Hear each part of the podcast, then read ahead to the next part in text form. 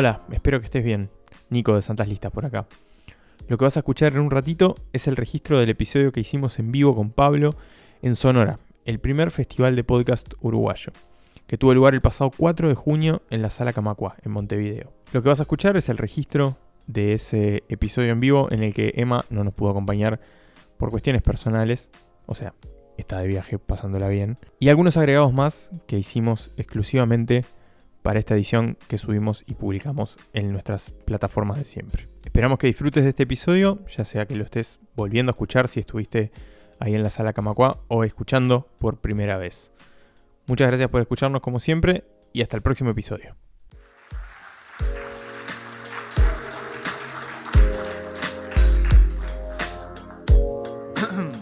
Bueno, buenas noches. Buenas noches, qué lindo estar acá, qué lindo ver a tanta gente reunida para escuchar podcast y ver podcast, que es un poco como algo que no pasa muy seguido.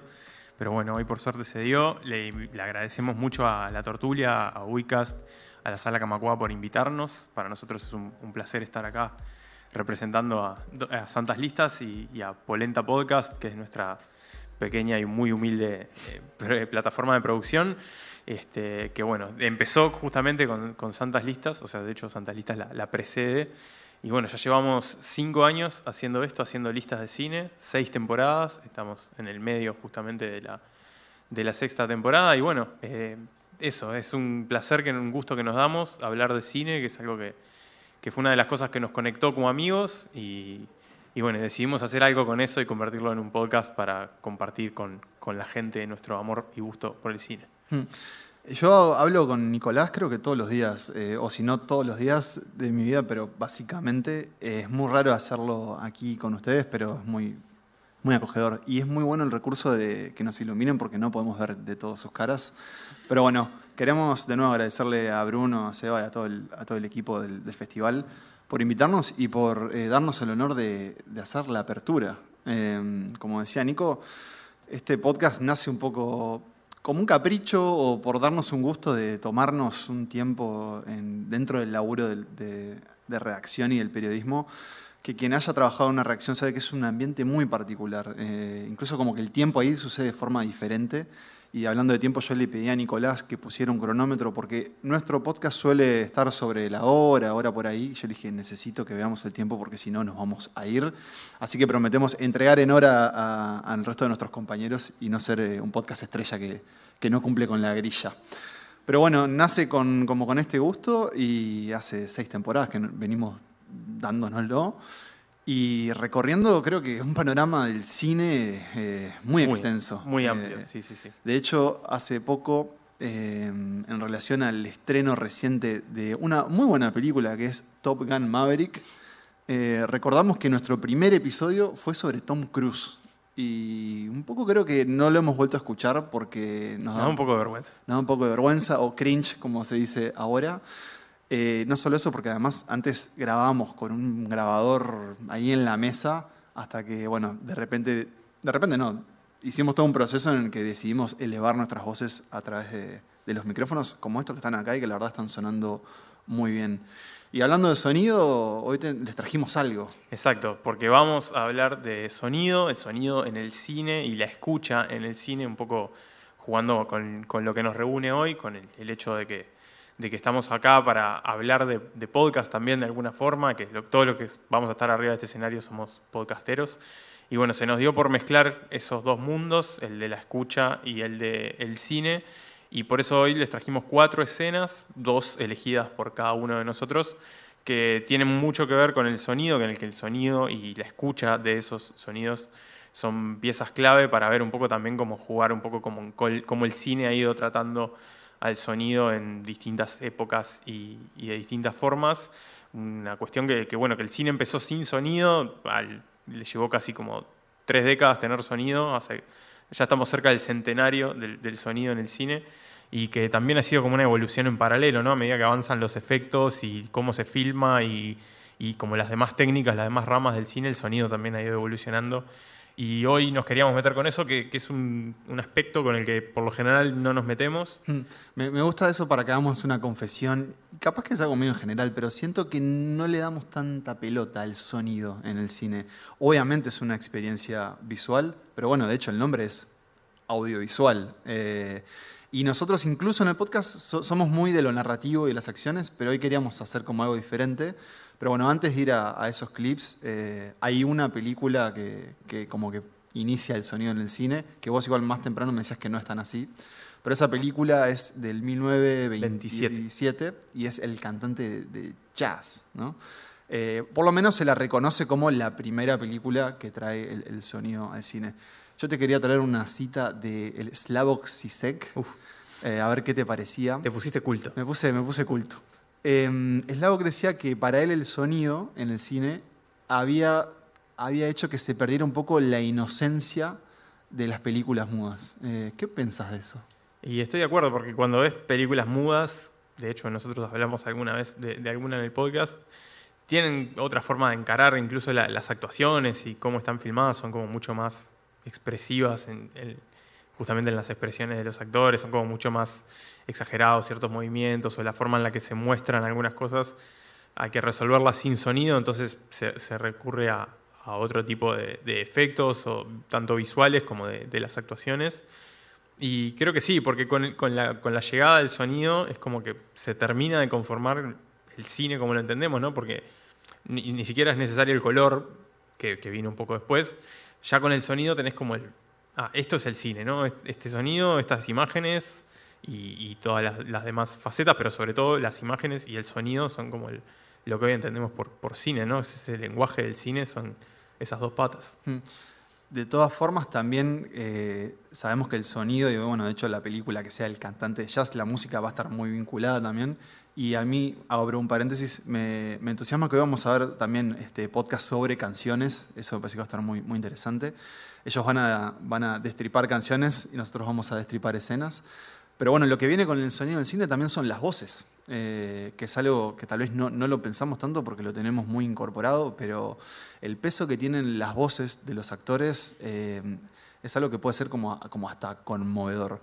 Pero bueno, creo que estamos ahí como introducción. Quedó eh, presentado. quedó presentado el tema, así que tenemos cuatro escenas para compartirles de diferentes duraciones, diferentes géneros y a través de una historia de varias décadas. La vamos a presentar en orden cronológico. Eso Así es, vamos a hacer un, viaje que arranca, ¿por qué años más o menos? Arranca por 1964 con una película del francés Jean-Luc Godard, que es un, cineasta que, bueno, él es uno de los pioneros y uno de los nombres más importantes de, ese movimiento que se llama la, la, nueva ola del cine francés, la Nouvelle Vague Pueden ir al episodio de Santas Listas sobre la Nouvelle Vague. Una, una cosa buena de varias temporadas es que ya nos hemos puesto auto, autorreferenciales. autorreferenciales, ¿no? Siempre en un podcast terminamos refiriendo a otro. No sé si la gente lo hace, pero. Pero nosotros lo hacemos. Nosotros lo hacemos. Y, bueno, se conecta un poco con el cine de Godard, que es como muy autoconsciente de que es cine y usa mucho los recursos del cine como, como parte de la, de la, narración y hace como muchos, muchos juegos en, en, eso. No me quiero poner muy, muy académico, pero es muy metatextual, ¿no? Es como un tipo que que, vos estás sentado viendo una de sus películas y, él sabe que, que, está haciendo una película y que vos estás viendo una película y, como que lo usa también para generar mucho, mucho humor, ¿no? Como comentarios mismos sobre el cine y sobre la experiencia de ver cine, que creo que eso está mucho en la escena que vamos a ver ahora, que es de la película Band Apart, de, si alguno se acuerda del nombre de las productoras de Tarantino, bueno, viene de esta película, que es una de sus películas favoritas. Igual la lista de películas favoritas de Tarantino ya debe ir como por las mil películas, pero no importa. Así que bueno, Band Apart es una escena que, transcurre en una cafetería están los tres protagonistas de la película, que son tres muchachos jóvenes que a lo largo de toda la historia están como haciendo sus, travesuras por, por París, que tienen como planificado una especie de robo, que, que bueno, que como que no importa mucho, pero es como el motivo de todo eso. Y ellos están en una cafetería y ahí pasa algo con el sonido, que después, en realidad acá no lo vamos a ver, pero después viene una, escena de baile muy famosa. Y, bueno, y cómo, cómo, usa el recurso acá del sonido y de la ausencia de sonido, me parecía muy interesante para mostrarlo hoy, y cómo juega con la escucha nuestra y la de los personajes. Bon, puisque personne n'a rien à se dire, on pourrait peut-être faire une minute de silence. Quelquefois, vous êtes vraiment trop bête. Une minute de silence, ça peut durer très longtemps. Une vraie minute de silence, ça dure une éternité. Ok. Un, deux, trois. Bon. Moi, j'en ai marre. Je vais mettre un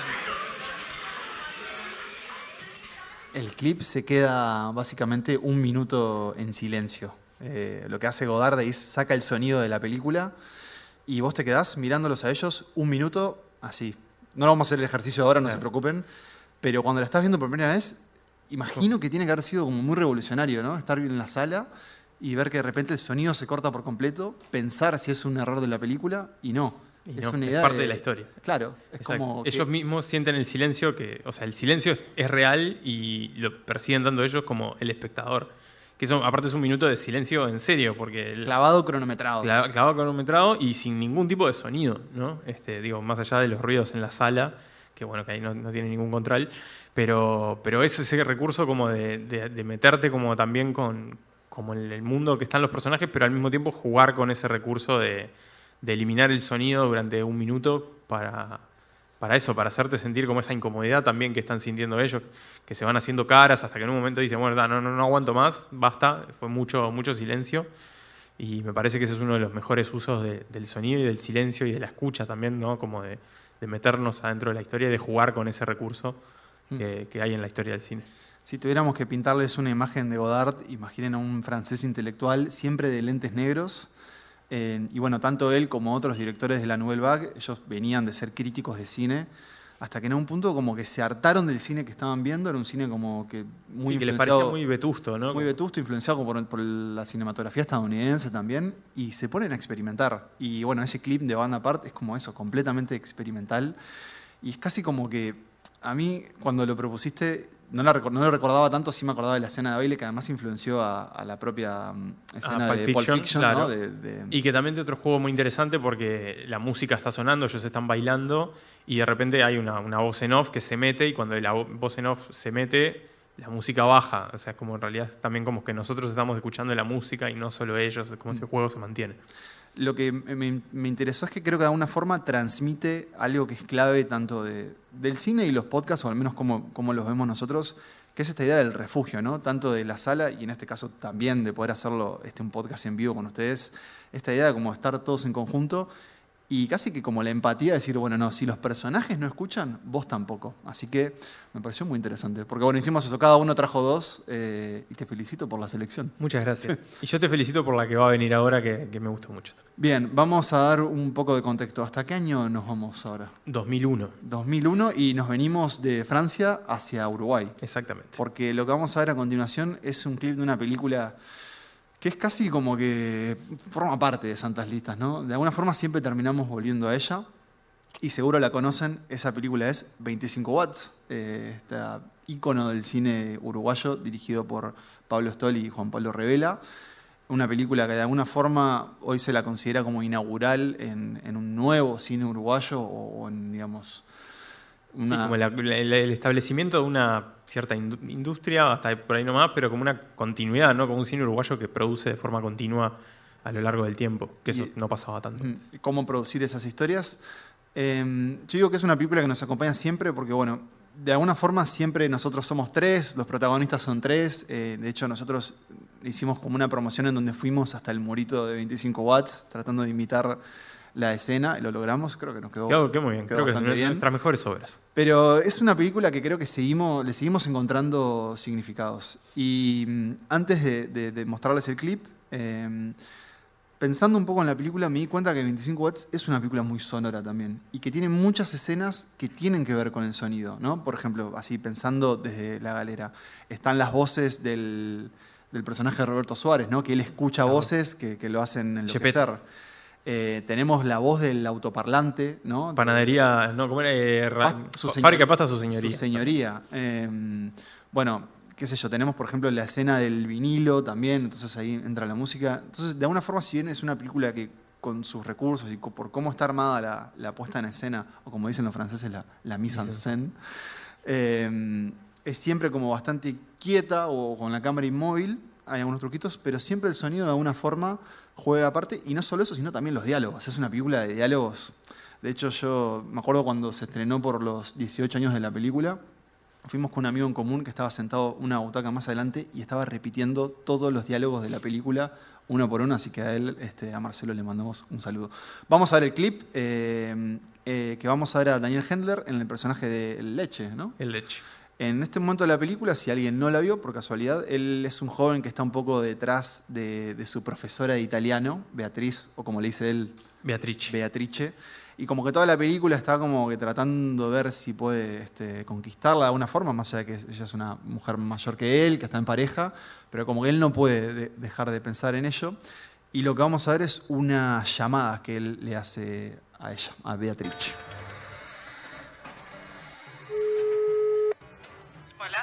Hola. Eh, Beatriz. Leche, come vai? Bene, bene. Eh, se dice bene, ¿no? Sí, se dice así. ¿Sabes que te estuve llamando, pero tenías el teléfono roto? Sí, no, es que, ¿sabes que Mi abuela se tropezó con el cable. Ay, pobre. Ah, ¿Sabes que me pusieron TV cable? Mira qué bueno. Che, ¿me perdonás que no te pude dar clases? ¿Sabes qué pasa? Mira, tuve que ayudar a Lalo con la mudanza y, bueno, nada, estuve un poco complicada. Ah, ¿no era que estaban peleados con Lalo? Eh, sí, más o menos, no sé, ya qué sé. Sí, no. ¿Sabes qué? A mí me parece como que tendrías que tomarte así un tiempo sin presiones, ¿no? Eh, sí, puede ser, no sé. Bueno, pero basta de boludeces. ¿Cómo, cómo vas con el examen? Yo qué sé, cosí, cosí. Cosí, cosí. Métele, boludo. Acordate que mira que no te puedo dar más clases, ¿eh? Así que, no sé, mi vieja ya te pasó la lista de temas que tenés que repasar, ¿no? Sí, sí, sí, una, una muestra a tu vieja, sí. Sí, es una divina. Además te adora. ¿Sabes que me quiere enganchar con vos? ¿Te imaginas? ¿Te imaginas? Sí. Bueno, Leche, te tengo que ir dejando porque se me hace tarde. Sí. ¿Vas a salir? Eh, sí, me parece que sí. Lo más seguro es que vaya más gente, algunos amigos. Vos vas a estudiar, ¿verdad? Sí. No, sí, no, sí, ¿sabes que yo, este, tío, ¿sabes que me, viste que me pusieron TV cable? Sí, Este, y estaba pensando, ¿no? ¿Sabes que hay un canal, el canal RAI, sí. el 41? Sí, claro, Hablan todo el tiempo en italiano. claro. No, que, que había pensado a ver si, este, en vez de la clase así de siempre, si venías a casa de repente mirábamos un poco de televisión y... ¿Eh? ¿sabes qué? Mira, Ah, mira mejor este, cualquier duda que tengas vos la anotás y después este, me la preguntás, ¿está? ¿Te parece? ¡Ay, timbre! Me tengo que ir, debe ser Lalo. Te dejo, Lechita, un besote grande. Chao, mi amor. Hola, hola, perdón, Nico de vuelta. Interrumpo el registro del episodio para decirte que ahora vas a escuchar un audio que nos envió Pablo Stoll, uno de los directores de 25 Watts, a quien consultamos sobre cómo grabaron la escena que emitimos en el episodio como uno de los ejemplos del uso de la escucha y el sonido en el cine. Esto fue lo que él nos contó, lo vas a escuchar ahora y luego retomamos la emisión del episodio que grabamos en la sala Camacua. Este, en cualquier caso, esa escena justo está filmada eh, en vivo. O sea, eh, Carolina Presno, que es la profesora de, de Beatrice, estaba a unos metros y la grabamos al mismo tiempo y tenía, Dani tenía en, el, en el teléfono, que está en, que está en plano, como un, un, este, un audífono de Walkman, que, por el cual le llegaba el sonido este, que se estaba grabando. O sea, no la escuchaba en vivo a Carolina, sino que la escuchaba a través del teléfono. Y fueron haciendo la escena. Es una escena que, que tenía muchas partes, además, y que era como bastante difícil de hacer. Pero en general esas escenas, las demás veces que he hecho conversaciones telefónicas, se hacen este, con alguien, generalmente yo o otro actor, o otro actor que está fuera de plano, que va tirando las, las, este, los pies fuera de cuadro y después el actor que los va, los va diciendo, dejando los espacios para no pisarse. Y, este, y generalmente el sonidista igual graba las dos, las dos, este, los dos sonidos, ¿no? Pero justo la, la de 25 watts está, está hecha en vivo al mismo tiempo, los dos en el mismo lugar, y se grabó eso, se usó ese mismo audio. O sea, el audio de Carolina, que está en la, en la película, es el que se grabó en ese momento. Me parece como muy, muy buen ejemplo de, de cómo escribir diálogos y mm, sobre todo en, en lo que queríamos contarles, que es la idea de escuchar, que es lo que vamos a hacer hoy. Eh, cómo el cine a veces, por ejemplo, recurre siempre al primer plano, ¿no? Como que si vos necesitas que un personaje escuche, lo tenés que filmar bien de cerca. sí. Eh, pero además como que hay pequeñas cosas. Esto también es un poco, creo que un, un- un- no sé si un, un pecado, pero algo que, que nos sucede con, con el podcast y con analizar cines, que un poco empezás a ver cosas que capaz que no están ahí, pero las encontrás, ¿no? Yo por, veo acá esas, es- esos, este, los maquinitas. videojuegos, las maquinitas, entonces puedes pensar, bueno, él está rodeado de algo como, como más infantil, pero quiere ser un adulto, como tratando de conquistarla, y no lo logra. Eh, y además me parece que también es una muy buena escena de cómo actuar frente a un teléfono, ¿no? Porque el actor no está escuchando, pero igual Hendler lo hace. Así que de 25 watts nos volvemos al hemisferio norte. Nos volvemos al hemisferio norte, nos vamos a Estados Unidos para una película bastante más reciente, de 2019, una película que estuvo nominada al Oscar a Mejor Película, de la que también supimos hablar en, en Santas Listas. Va a llegar un momento, creo que va a haber un episodio, de, no, no de todo, pero de, de casi todo. Ahí tendremos que capaz que dejar el podcast. Eh, una película que se llama Sound of Metal, el sonido del metal, es del director Darius Marder. Y la elegí eh, en este caso porque acá el sonido, la escucha y la pérdida de escucha, la falta de escucha, son parte de la narración de toda la película. Esta es la película de un- es la historia de un músico, un baterista de, metal, justamente, que se queda sordo y bueno, un poco la, cuestión es él tratando de reenfocar su vida y ver cómo puede seguir después de perder una de las cuestiones más más preciadas en, en su, en su vida y en su mundo, que también implica para él tener que alejarse de su pareja y, y tener que replantearse muchos vicios, problemas y, y dilemas personales. Demoledora. Es muy demoledora, pero a la vez es maravillosa. Creo que tiene un gran uso del, del sonido, justamente. Y esto, esto que vamos a ver en realidad son dos pedacitos, dos escenas simultáneas de, de, bueno, de, este, de este personaje, de este protagonista, que es el actor Riz Ahmed, eh, dándole clases a unos niños sordos, enseñándoles a tocar percusión. Y después un intercambio que él tiene con uno de los, de los alumnos en, un, en el patio de la escuela, en el que, bueno, que juegan con, con, el, con, con un tobogán y con los- las vibraciones del, del metal, de los golpes en el tobogán, que nosotros lo escuchamos eh, como lo escuchan ellos. eh, De hecho, lo escuchamos como muy bajito y como, como, como con un eco, que me parece que, que es un uso perfecto de- del sonido para hacernos escuchar como escuchan ellos. ¿Sabes qué me vas a tener que perdonar? Porque traje una escena anterior, que es él escuchando eh, cuando le ponen el sistema de sonido. Es cierto. Eso vamos a ver. Bien. Are you ready? Okay.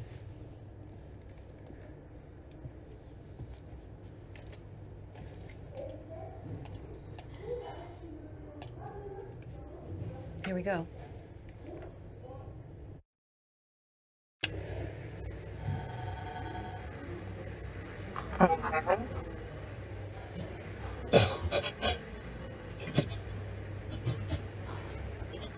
Say again?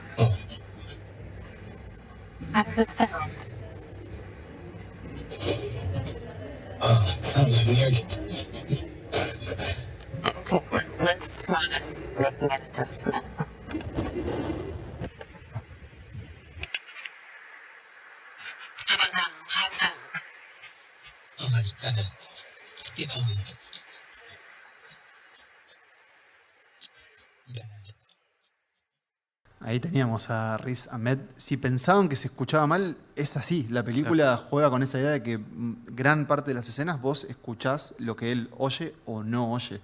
Eh, y ahora que pienso, creo que fuimos bastante eh, contrarios en, en traer escenas casi que jugar en el silencio en un festival de podcast. Pero bueno, siempre. Rupturistas, tratamos- siempre Sí, rupturistas. rupturistas tratamos de, de innovar. Estamos ahí con el tiempo, ¿no? Vamos a, Vamos con la última, a tratar de rapidito. entregar en hora. Pero si, si no vieron el sonido del metal, el sonido del silencio también se llamó, ¿no? Creo que No, una de el sonido de silencio es otra cosa, es la canción de, de Simon Garfunkel. Garfunkel.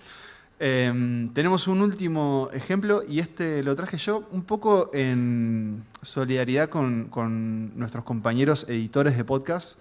Ya van a ver por qué. Es una escena de la película Kimi, eh, una película del año 2022, Sí, de este es- año, dirigida por Steven Soderbergh, estrenada en, HBO Max. Ah, cuando estemos tomando café nos pueden preguntar dónde ver las películas, este, se los decimos. La película Kimi trata de mm, una, mm, una, una empleada que trabaja para una empresa que hace los sistemas de sonidos estos domésticos, ¿no? como los Alexa, digamos, que en este caso llaman Kimi, en donde vos les hablás y está todo conectado con tu teléfono y demás. Ella se encarga de reseñar audios porque a veces este, Kimi, los Kimi capturan cosas, bueno, un poco, puede ser... Este, Peligrosas. Un poco peligrosas.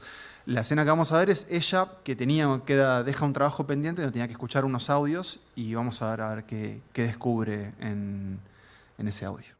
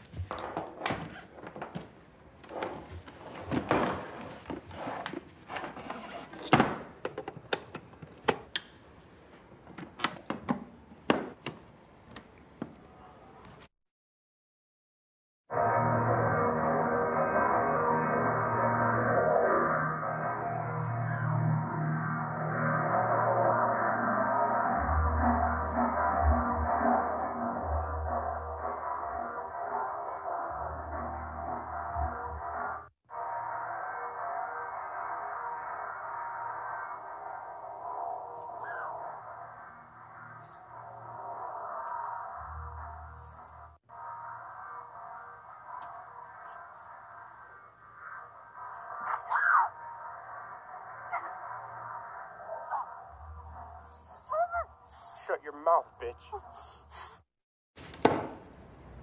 Eh, quienes hagan podcast acá eh, sabrán que no hay nada más este, obsesivo que en- enfermarte por una gráfica que tiene tu voz grabada y tratar de, no sé, de encontrar la vuelta. O estar grabando uno de tus mejores episodios y que se cuele una alarma de, de una ambulancia o no sé, un poco de todo. Así que quería traerlo un poco en solidaridad con todos los que editen audio. Pero bueno, un poco la película ella escucha un grito que solo logra ecualizando unas cosas, así que bueno, los invito a, que la vean y descubrir qué pasa con ese grito. Nosotros eh, ya estamos ahí. Ya estamos ahí, ya no nos queda más tiempo. Pero bueno, planteamos estos cuatro ejemplos de la escucha en el cine para, para bueno, tirar como algunas puntas que después cada quien pueda explorar y un tema que también nos interesaba en algún momento conversar y juntar nuestros dos mundos de alguna forma, el, el- el podcast y el, y el cine. No, no, no hablamos de podcast en el cine porque por lo general no, No. hay, no hay mucho y no está muy bien retratado. No hay tantos ejemplos, sí, la comunidad del podcast debería buscar una forma este, mm, de, de verse mejor reflejado. Sí, tal Sí. vez podamos ser nosotros. Podemos eh, ser nosotros. Los creadores de la primera película sobre podcasters uruguayos.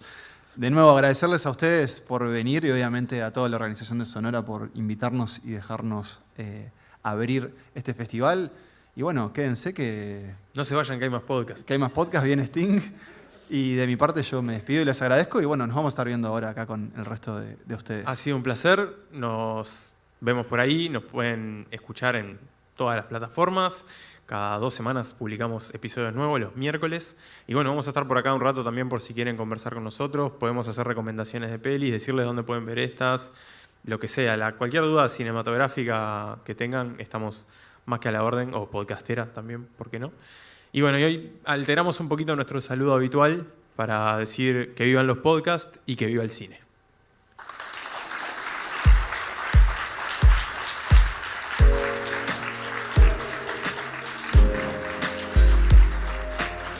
Muchísimas gracias. Muchísimas gracias Nicolás, muchísimas gracias Pablo. Les pido un aplauso más fuerte por favor para la gente de Santas Listas.